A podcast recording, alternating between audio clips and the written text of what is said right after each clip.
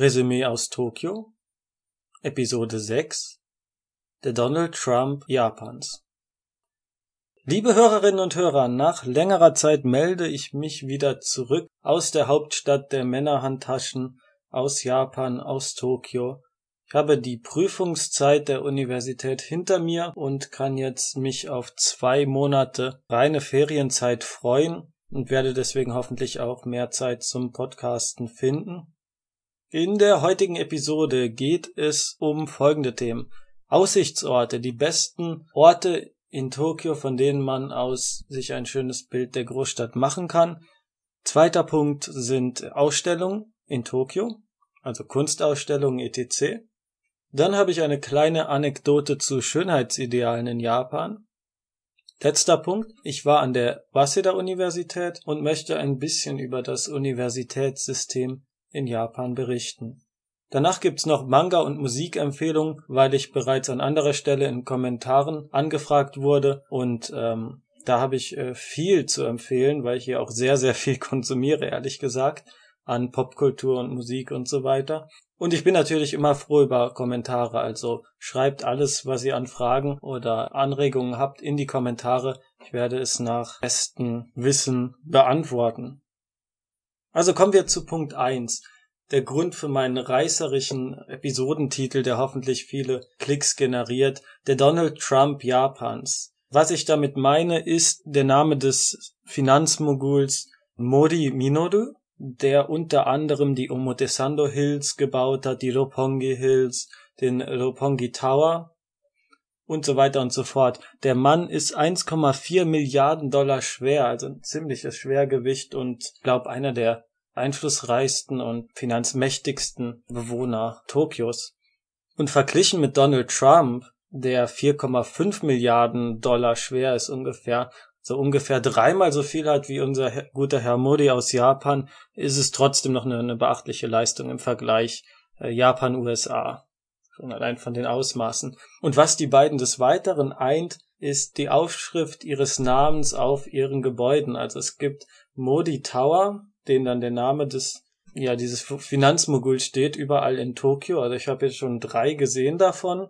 Genauso wie es halt die Trump Tower in den USA gibt und so weiter und so fort. Worauf ich hinaus will, ist der Modi Tower in Roppongi, direkt am Roppongi Bahnhof. Also ist dieses ähm, Gebiet ist an den Bahnhof direkt angeschlossen da gibt's auch ein Kino und wie all, überall sonst in Japan auch Einkaufspassagen. Aber worum es mir geht, ist der Modi Tower selbst. Da kann man nämlich bis zum Dachgeschoss fahren. Das ist über dem 54. Stock. Da war ich jetzt schon zweimal.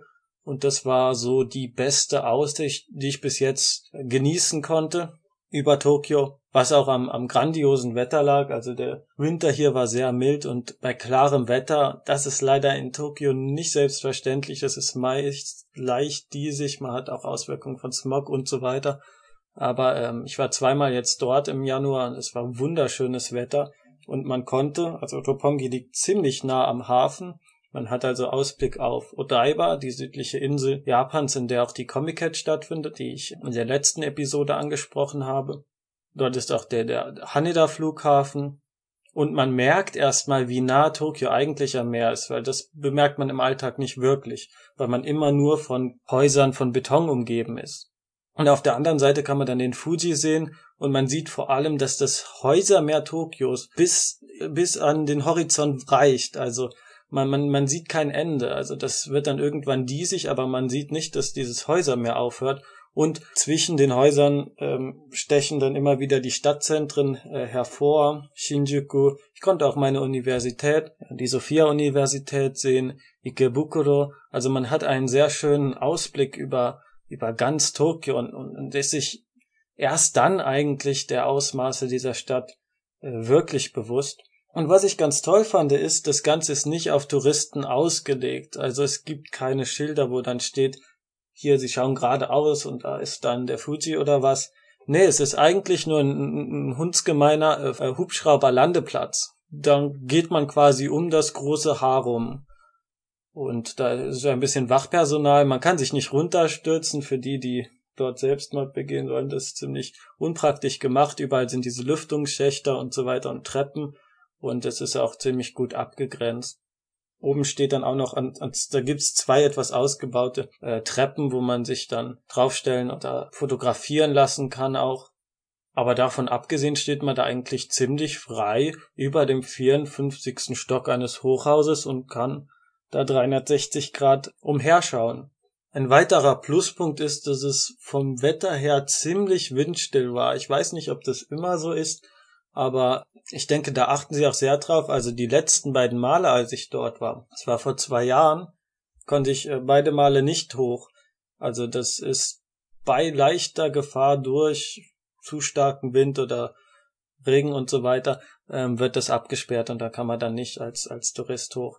Es gibt noch einen anderen Aussichtspunkt, der ist ein bisschen teurer.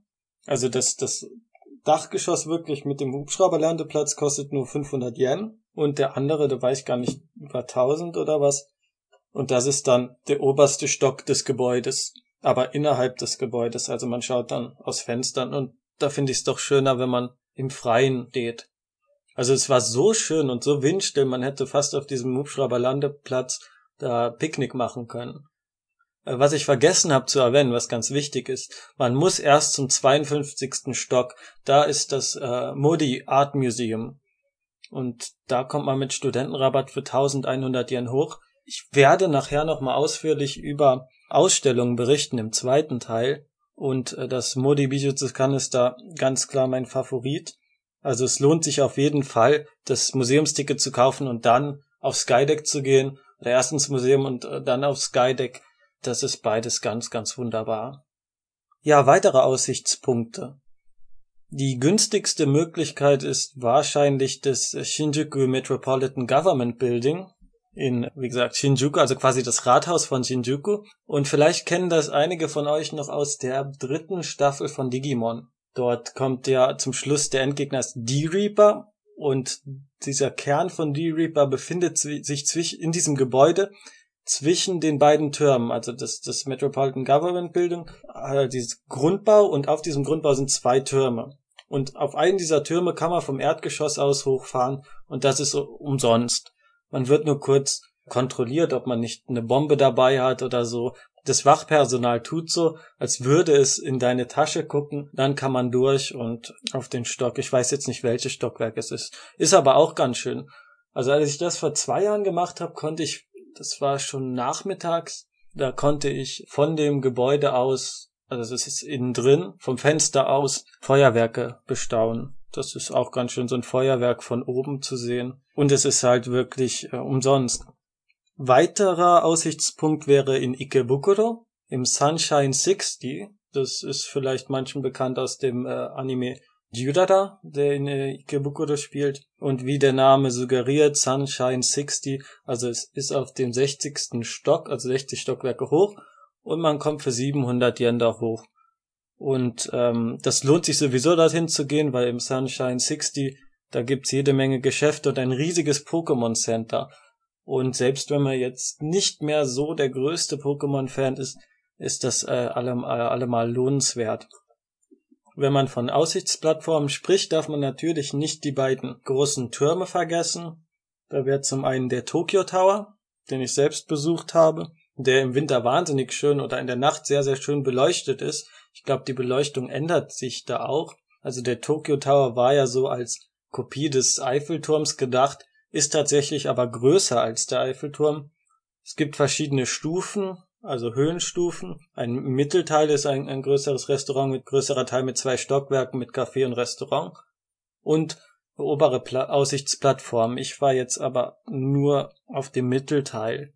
Und was etwas enttäuschend war, also dieser Tokyo Tower ist im Grunde wie alles andere in Japan auch, so habe ich den Eindruck, nur eine riesen Shopping Mall. Und das fand ich doch ein bisschen schade. Also wenn man dann irgendwelchen kommerzialisierten äh, Mist entgegengeworfen bekommt und dann läuft dann auch irgendwelche Musik aus dem Radio. Das war übrigens auch in Shinjuku so. Da war dann auf dem Government Building nochmal ein Laden, da konnte man alle möglichen Anime-Figuren sogar kaufen und dann lief da Katy Perry, also furchtbar, furchtbar. Ähm, das fand ich doch schon ein bisschen schade.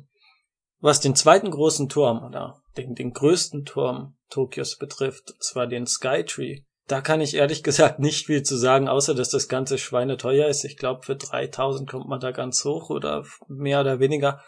Da habe ich nicht recherchiert, weil ich auch nicht wirklich vorhabe, darauf zu gehen.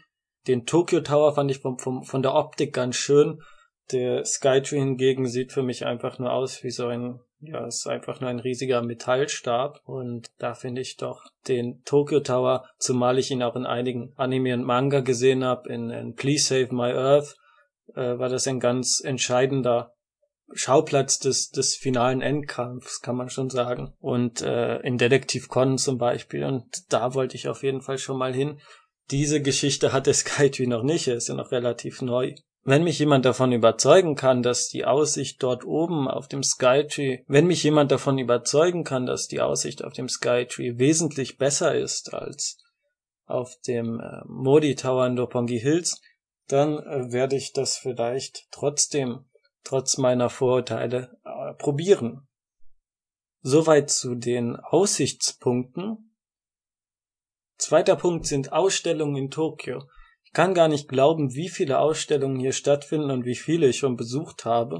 Das war schon sehr teuer. Zumal ich ein Seminar für Kunstgeschichte belegt habe an der Sophia und dachte, ja gut, Caravaggio, Raphael und so weiter und so fort, äh, hat man alles mal gehört. Aber als ich dann Ausstellungsplakate an allen möglichen Bahnhöfen über Da Vinci, über Raphael, da alle möglichen Künstler, auch ähm, Vermeer, Rembrandt und so weiter und so fort gesehen habe, wusste ich also, in Tokio ist es, was ähm, Museen angeht, nicht wirklich schlecht bestellt. Und ich möchte einige der Erfahrungen teilen. Nummer eins ist für mich das Modi Bijutsukan im besagten Dopongi Tower auf dem 52. und 53. Stock. Im Moment findet eine Riesenausstellung von Murakami Takashi statt, eigentlich der bekannteste, zumindest weltweit bekannteste japanische Künstler im Moment, der über Nacht mit seinen Bildern zum, zum Milliardär geworden ist und jetzt sich von Japan abgewendet hat, weil er da nicht wirklich so rezipiert wird, wie er rezipiert werden möchte, richtet sich also komplett ans Ausland und hat eigentlich nur, weil er mit dem Vorsitzenden des Museums ziemlich dicke ist, sich jetzt nach über zehn Jahren entschieden, mal wieder eine Ausstellung in Japan zu machen. Das Ganze nennt sich die 500 Ahats, war es auf Englisch geschrieben. Also das sind 500 mythische Figuren aus dem Buddhismus, die den Sterblichen die Wege Buddhas beibringen sollen. Und was hat der Mann gemacht? Er hat unzählig viele Kunststudenten zusammengetrommelt und dann das längste Gemälde der Welt gemacht innerhalb kürzester Zeit, also ich glaube, es ist ein 100 Meter Bild in ich weiß nicht wie vielen Monaten. Die Geschichte dahinter ist, Japan hat sehr große Geldspenden ähm, von Doha bekommen, von der Stadt Doha, nach Fukushima. Und die Ausstellung ging dann quasi, oder dieses Ausstellungswerk ging dann dorthin und ist jetzt nur für diese Ausstellung, ich glaube bis Ende März noch, in Tokio. Ich selbst muss sagen, ich bin kein großer Fan von Murakami Takashi. Was die zeitgenössische Kunst angeht, bin ich da ein sehr großer Fan von Aida Makoto. Dennoch ist natürlich die, die, die Kunstfertigkeit oder das Schaffen sehr beeindruckend. Und das Tolle an dieser Ausstellung ist, dass man überall auch Foto, äh, Fotos nehmen darf, was ja eher eine Ausnahme ist.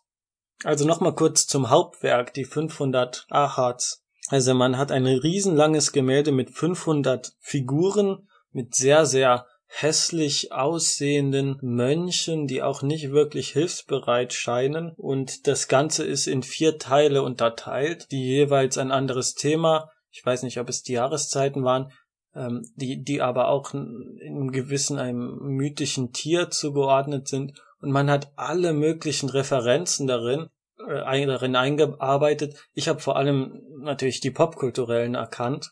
Die wären zum Beispiel der Waldgott von Mononoke Hime oder ein Mönch, der einen Kamehameha macht. Und was ich in den Erklärungen dazu, also es gibt eine sehr große Sammlung an, äh, die den Produktionsprozess dokumentiert. Und da steht zum Beispiel drin, dass sie für einen Hintergrund, der das Universum darstellt, den Hintergrund eines MacBooks benutzt haben. Also anhand dieses MacBook-Hintergrunds haben sie den Hintergrund künstlerisch umgesetzt. Das ist sehr beeindruckend und es ist von, von, von der, vom Aufbau ist dieses Museum auch wahnsinnig schön. Und es gibt einen kleinen Erholungsraum, wo diese Murakami, diese Blumen, das ist eigentlich so sein Markenzeichen, diese comichaften bunten Blumen, äh, groß als Plüsch-Sofas aufgestellt sind. Und es gibt unfassbar viel Merchandise. Also der Typ ist ja bekannt dafür, dass er seine Kunst komplett kommerzialisiert. Nicht nur mit Aktionen, mit Zusammenarbeit äh, mit äh, Louis Vuitton, sondern auch im ganz kleinen Bereich, also dass er seine Figuren für geringere Preise verkauft, an den Mann bringt und die Frau. Aber selbst die kleinen Sachen sind teuer, also das ganze Merchandising ist schon wahnsinnig. Ist eher für den größeren Geldbeutel. Und als zweite Ausstellung im Stock darunter, im 52. Stock, findet im Moment eine Rembrandt- und Vermeer-Ausstellung statt. Im Grunde geht's da aber allgemein um die holländische Kunst im 17. Jahrhundert. Rembrandt und Vermeer sind natürlich große Namen, die sich besser verkaufen, aber das kann eine Mogelpackung sein, weil von jedem Künstler jeweils nur ein Bild war. Also es war ein Rembrandt da und ein Vermeer bei Rembrandt war es eine Kriegsgöttin und bei Vermeer Frau, die Milch oder Wasser einschenkt, genau. Ich habe leider jetzt die Namen äh, nicht mehr im Kopf, kann aber kurz ein bisschen was zur holländischen Kunstgeschichte sagen. Was in Holland entwickelt wurde, ist die Ölfarbe. Vorher hat man Farben mit Ei gebunden. Also man hat Pulver gestampft und dann das mit Ei vermengt, soweit ich das verstanden habe. Und dadurch hatte man allerdings nicht viel Zeit zum Malen und konnte auch nicht wirklich Details in Kunstwerke einarbeiten. Und das ging mit der Ölfarbe, die, die länger haltbar war, wesentlich besser. Also es, es war eine kleine Revolution. Da waren die Holländer auch vor den äh, Italienern dran und äh, haben das Ganze revolutioniert. Was ähm, des Weiteren passiert ist, ist, der Protestantismus hat Einzug gehalten. Und die Protestanten wollten nicht wie die Katholiken ihre Kirchen so prunkhaft verzieren. Bis dahin war auf dem Kunstmarkt die Kirche der größte Arbeitgeber. Also die haben wahnsinnig viel Geld da reingesteckt für Altarbilder und waren der größte Arbeitgeber. Aber unter dem Protestantismus wurde das eher geächtet und dadurch verloren sehr viele Künstler den Job. Was passierte ist, dass sich andere Genres ausgeprägt haben, die nicht zwangsweise religiös konnotiert sind. Und das sind Genres, die bis dahin nicht wirklich als Kunst wahrgenommen wurden oder als sehr, sehr niedrige Genres im Kunstbereich. Und zwar Landschaftsbilder und Porträts. Und da gab es in der Ausstellung im Modi-Museum sehr, sehr viele Beispiele zu. Also Landschaftsbilder haben sich sehr gut geeignet, weil man die schön in seine Wohnung hängen kann weil diejenigen, die jetzt Geld für Kunst ausgeben konnten, waren vor allem reich gewordene Handelsleute. Holland hat auch mit dem, zu dieser Zeit mit dem Kolonialismus angefangen, dort sehr viel Handel betrieben und Waren eingenommen und dadurch haben sich dann reiche Händler gebildet, die ihren Reichtum auch dadurch ähm, zur Schau stellen wollten oder einfach auch ihre Wohnung ein bisschen verschönern wollten. Und Porträts erklärt sich so ziemlich von selbst, also dass man so der Nachwelt er erhalten bleibt. Also was heute mit Selfies ganz einfach zu machen ist. Aber ich merke, ich bin immer noch in Japan und rede jetzt die ganze Zeit über Holland. Also zurück zu Japan. Die nächste Ausstellung, das war etwas sehr Anrüchiges, ähm, und zwar geht's um Shunga, also Frühlingsbilder. Was meint der Japaner, wenn er von Frühlingsbildern redet? Er redet äh, von sexuellen Darstellungen. Und das, die kann man immer noch im Eisei Bunko Museum sehen eine Ausstellung, die sehr, sehr viele andere Gaststudierende hier schon besucht haben und mir empfohlen haben. Shunga sind in der Edo-Zeit entstanden, also in der Zeit, als Japan vom Ausland abgeschieden war. Und es gab da einen Artikel in der NZZ, den ähm, werde ich nachher noch verlinken.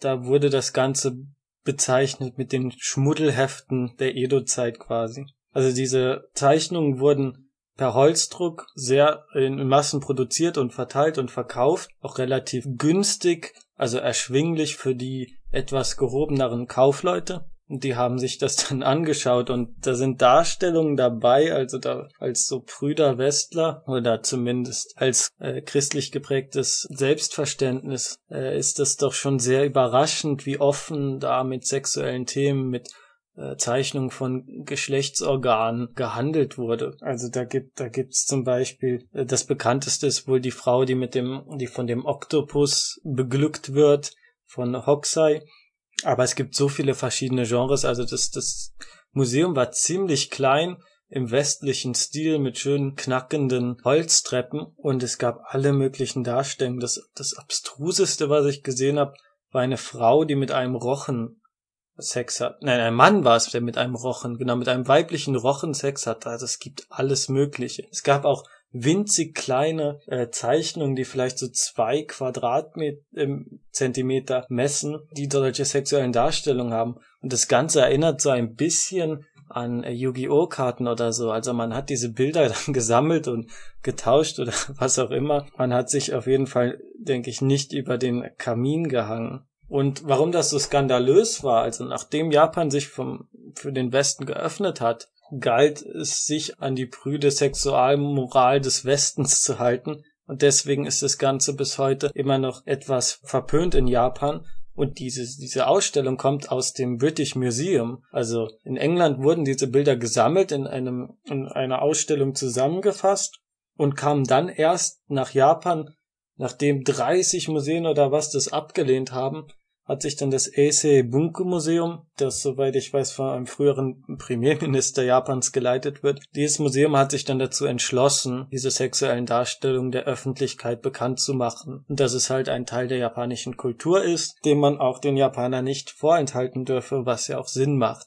Nun, das, das Witzige war, in Japan ist so, wenn man sich das anschaut, die, der Bevölkerungsteil, der am häufigsten in Museen geht, soweit ich das bis jetzt mitbekommen habe, ältere Frauen, ältere, sagen wir, wohlhaben müssen sie nicht sein, aber schon eher ältere Damen, so ab 50, eher ab 60. Und das war schon sehr lustig, wie sich dann so ein paar Omas da diese äh, ja Bilder von rumvögelnden Kaufleuten und Kauffrauen oder Kaufmannsfrauen äh, anschauen und äh, darüber ihre Späße machen. Das war schon sehr lustig. Es gab natürlich auch junge Leute, junge Pärchen oder ich habe da irgendwie ab und zu von was, was, was man da von Gesprächen mitbekommt, ist ja auch absurd.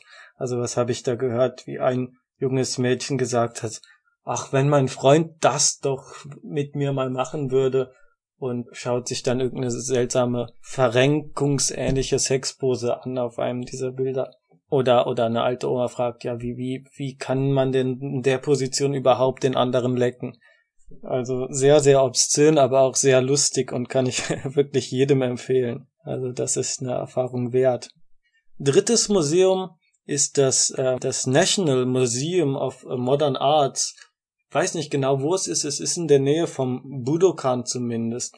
Die hatten eine sehr große Ausstellung über Fujita. Das ist ein japanischer Künstler, über den ist jetzt auch ein, eine Filmbiografie, ein Biopic erschienen, gespielt von Oda Girijo. Und der Künstler Fujita war in Japan wie in Paris sehr bekannt und hat in beiden Ländern viele Werke produziert, am Anfang hauptsächlich Katzenbilder und nackte Frauen. Äh, ich habe mal in meinem Witz gehört, dass er quasi das Internet vor, also die vorentdeckt hat.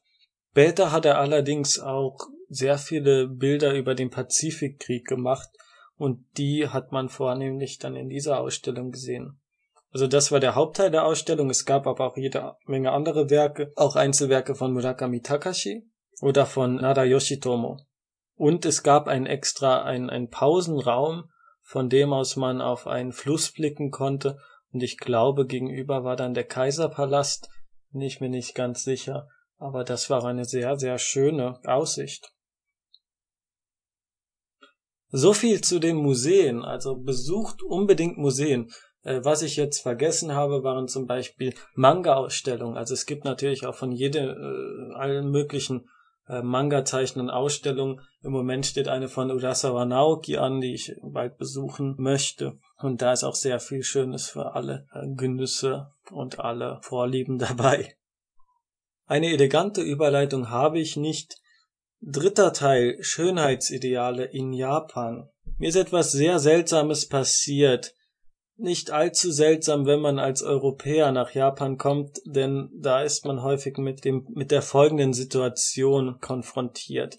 Ich ging nach Shimokitazawa, dem Hipsterviertel in der Nähe meines Wohnheims, um mir einen schönen Hut zu kaufen. Und ich zeigte der Hutverkäuferin, das war ein extra ähm, kleiner Hutladen, ein Bild vom Regisseur Sonoshion, dessen Markenzeichen also dieser große Hut ist. Und dann sagte ich, zeigte ich der Verkäuferin das Bild und sagte, das finde ich sieht ganz cool aus. Können Sie mir da was so in der Richtung empfehlen? Und sie sagte mir dann, ja, dem steht das gut, weil der so einen großen Kopf hat, aber mir, und sie nannte mich dann Onisan, was ganz lustig war, äh, mir würde das nicht stehen, weil ich ja einen kleinen Kopf hätte.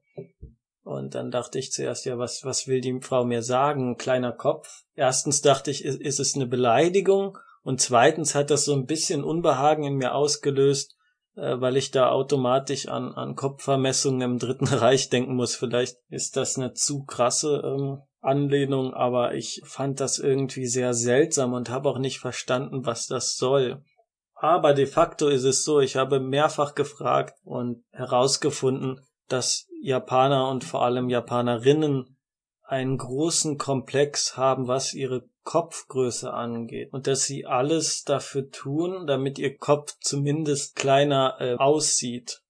Zum Beispiel Hüte tragen, große Hüte tragen oder auch diese Peace-Pose, die man immer beim Fotografieren sieht. Also um das zu verstehen, warum man immer diese Peace- oder Victory-Zeichen macht, wenn man fotografiert wird, dadurch, dass man die Hand vors Gesicht hält, wirkt das Gesicht im Vergleich kleiner auf dem Foto. Und das ist der Grund, ähm, weshalb man das macht. Ich finde das sehr, sehr abstrus. Mir wäre das ehrlich gesagt auch nie wirklich aufgefallen. Natürlich erscheinen aus deutscher Sicht viele Japaner jünger, als sie eigentlich sind. Und vielleicht ist auch diese Kopfgröße, ich habe es jetzt wirklich nicht nachgemessen, weil mir das doch zu abstrus war, dieser im Verhältnis vielleicht größere Kopf oder im Verhältnis zum Körper größere Kopf, äh, ein Grund dafür, weshalb sie kindlicher erscheinen. Äh, ich persönlich muss sagen, ich habe mich so daran gewöhnt, dass ich mittlerweile das Alter von Japanern ziemlich gut schätzen kann und dass sie für mich nicht wirklich jünger wirken als, als sie äh, tatsächlich sind. Also das ist, denke ich, auch nur eine Sache der Gewöhnung.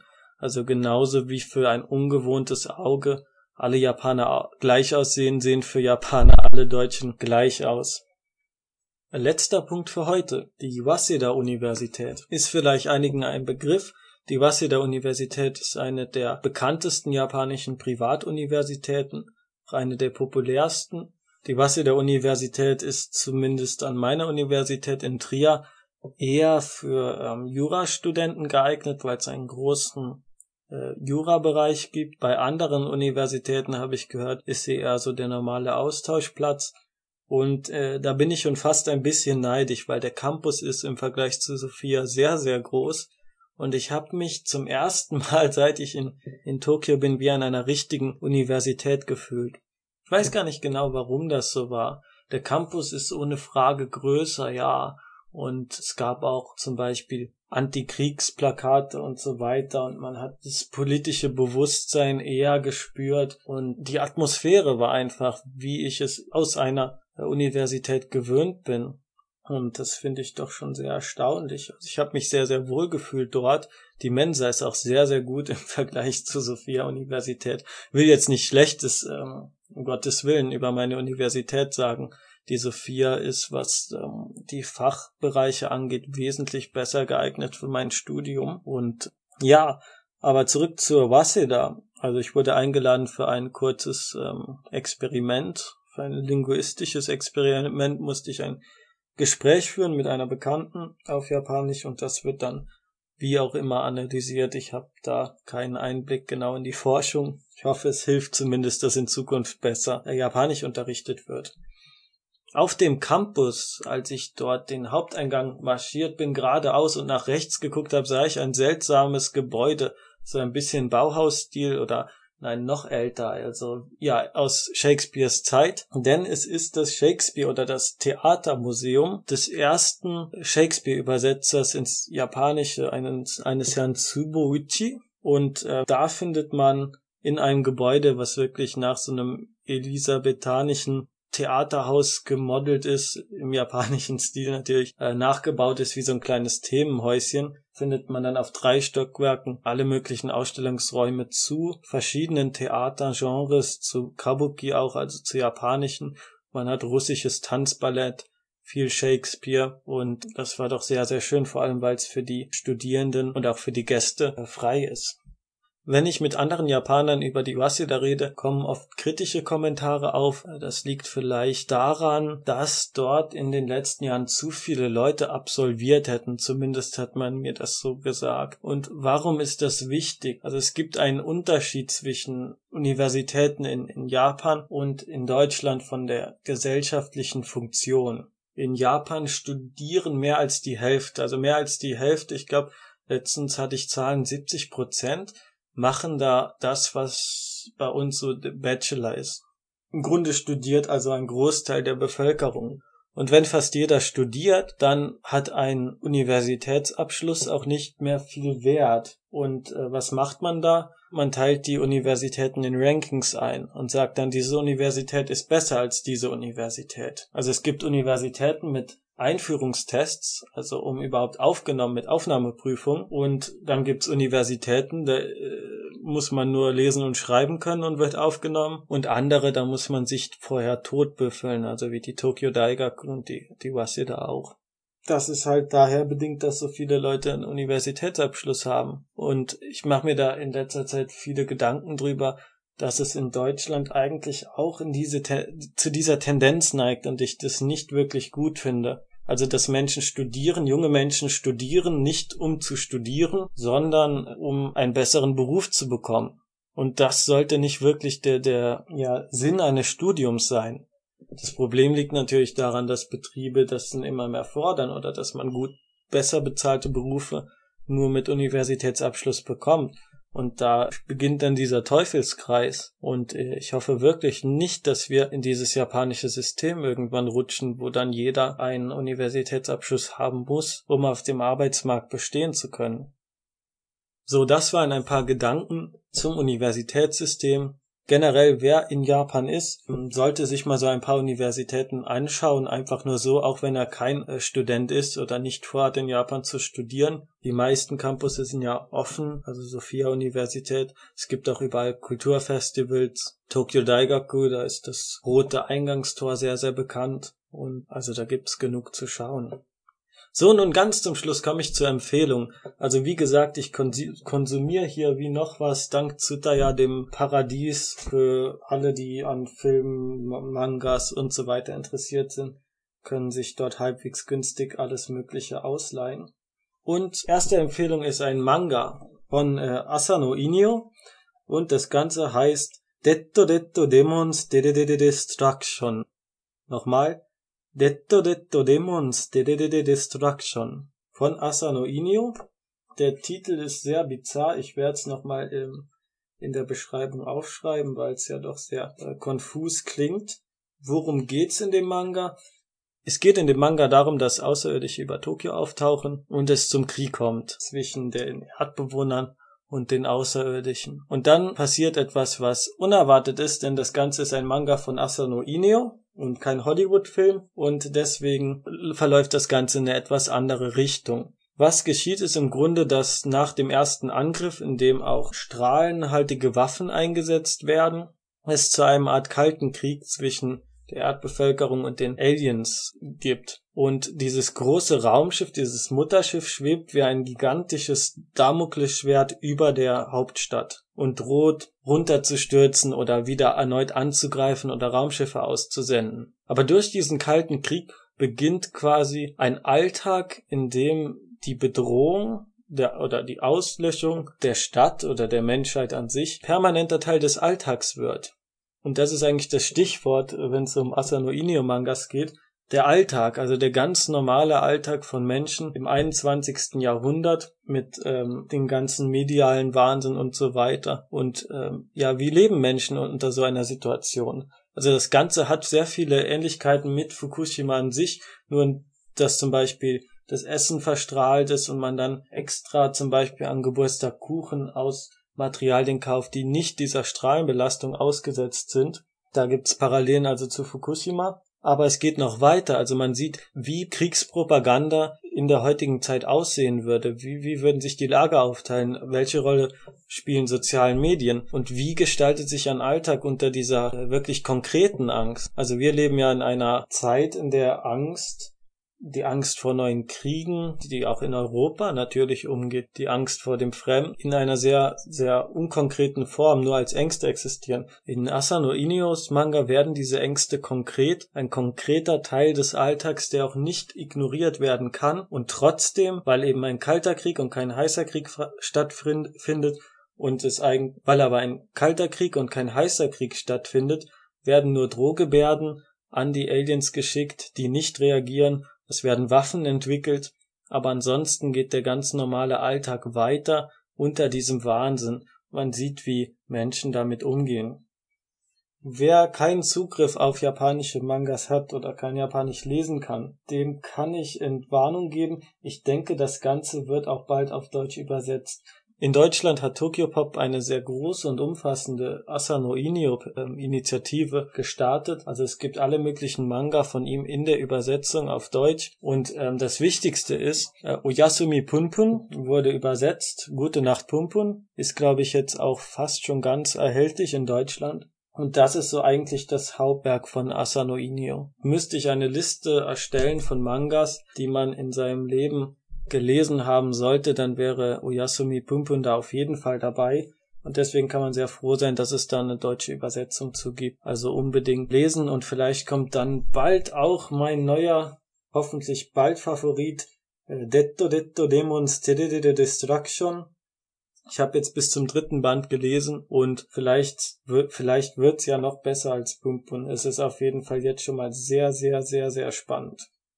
Die Musikempfehlung ja, letztens im Kompendium hat mich unser guter Michael damit aufgezogen, dass ich ja so geprahlt hätte mit meinen Neuentdeckungen in der Musikwelt, aber dann trotzdem das zweimal das gleiche Lied als, als Empfehlung im Kompendium genannt hätte. Nein, um dem zu begegnen, starte ich jetzt hier die Großoffensive und gebe Musiktipps aus äh, ja, CDs und Alben, die ich äh, in Japan bekommen habe.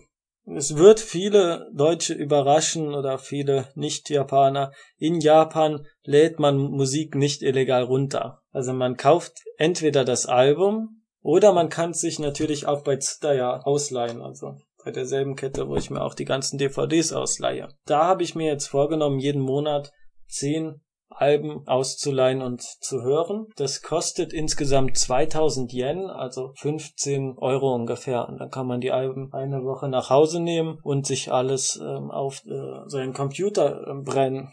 Das ist quasi so die japanische Version von ich lade mir das Zeug einfach illegal runter oder mit YouTube Downloader. Das wird natürlich keiner machen, weil es ja offiziell darf das natürlich niemand zugeben. Aber wenn wir ehrlich sind, das macht doch so gut wie jeder, der unter 40 ist.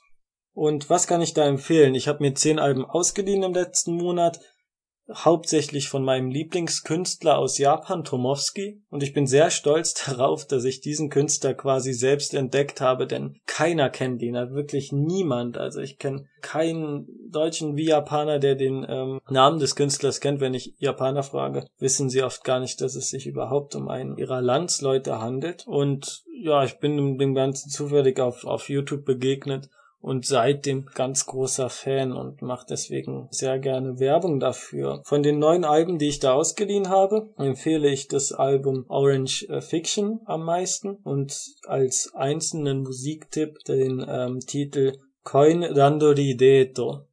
Den werde ich nachher auch nochmal verlinken. Also geht um ein Date in einem der japanischen äh, Waschsalons, den sogenannten Coin Dandoris. Und das Ganze weist sich dem Genre des J-Rock zu, der gute Leadsänger Tomoyuki Oki hat eine sehr, sehr, nennen wir es mal, jugendliche Stimme, also noch jugendlicher als unser Michael. Und klingt auch noch mit seinen 50 Jahren, also ich war auf seinem Konzert letzten Monat in Shimokitazawa. Er tanzt noch auf der Bühne mit seinen 50 und klingt wirklich wie ein junger Knabe von 20. Ist, ist ganz erstaunlich. Ja, an anderer Stelle werde ich nochmal ausführlicher über Tomowski reden, weil ich mir hier nach und nach sein ganzes Gesamtwerk zulegen werde. Und der ganze, äh, der, der gute Mann arbeitet auch noch als Illustrator und hat da auch einiges an schönen Albencovern und so veröffentlicht, was es sich anzuschauen lohnt.